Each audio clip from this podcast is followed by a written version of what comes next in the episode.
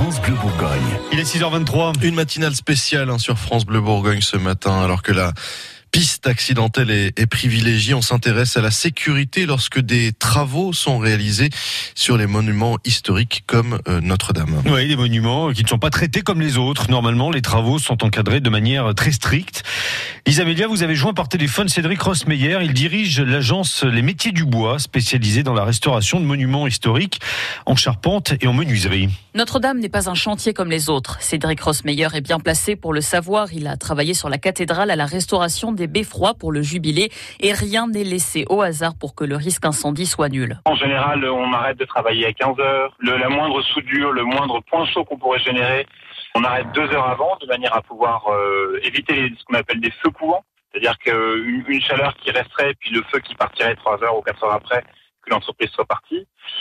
Si on fait ça et qu'on passe à la caméra thermique et qu'avant de partir, on passe à nouveau à la caméra thermique et qu'on fait le tour du chantier, théoriquement, il n'y a pas de souci. Cédric Rossmeyer a du mal à imaginer que Notre-Dame ne bénéficie pas d'autant de protection. Pour vous raconter une petite histoire, j'ai travaillé sur l'Opéra Royal à Versailles. Euh, il y a un permis feu qui, qui est délivré.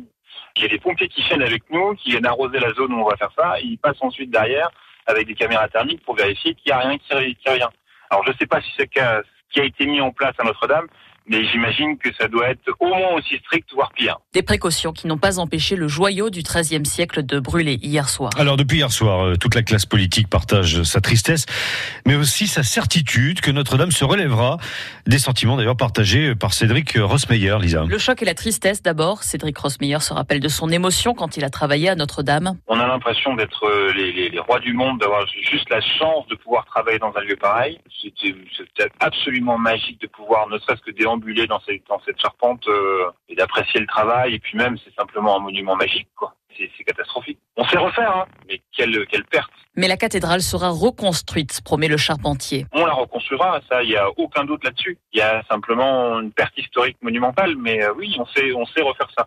Il n'y a plus beaucoup d'entreprises qui savent refaire de ce genre de charpente, mais on saura le refaire. Elle va renaître de ses cendres et il y aura à nouveau une charpente sur cette cathédrale, c'est une certitude. Et on a toutes les traces historiques pour savoir refaire à l'identique tous les charpentiers de France euh, en capacité de faire ce genre de chantier euh, auront le désir de le faire. Et le temps de la reconstruction ne tardera pas. La Fondation du patrimoine lance aujourd'hui une collecte nationale à partir de midi. Ouais, si vous voulez participer à cette collecte, vous pouvez vous rendre donc euh, à partir de midi sur le site internet fondation-patrimoine.org.